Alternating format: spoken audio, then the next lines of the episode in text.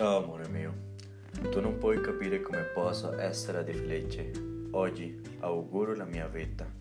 Un anno fa ho trovato coraggio una mattina per parlarti. È stata la migliore decisione che ho mai preso. Sempre ti ho detto che io ho saputo che tu sei per me, che tu devi essere la mia moglie e che io sono nato per farti felice e sicura. Oggi, un anno fa, più troppo sicuro da quello. Adesso tu puoi domandarmi perché mi hai detto che oggi tu auguri la tua vita se c'è il nostro anniversario. Allora io risponderei che la mia vita ha cominciato dal luglio 19 di 2019. La mia vita ha cominciato con te, Heidi.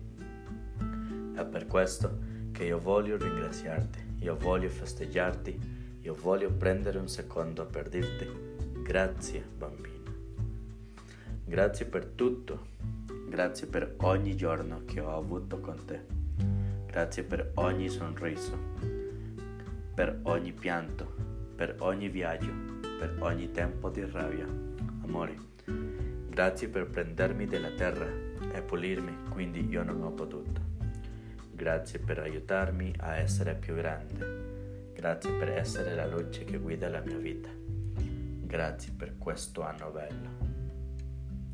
Per essere onesto, non c'è abbastanza parole per insegnarti il mio amore per te. E mai ci sarai.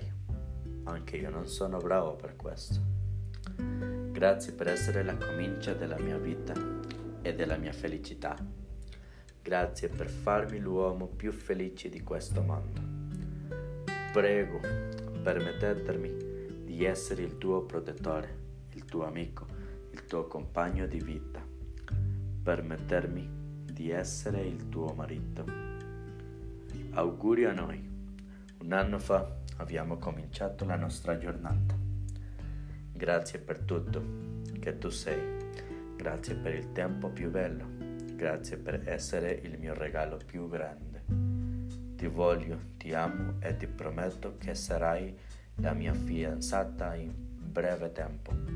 E di il tuo ragazzo Keila Castro.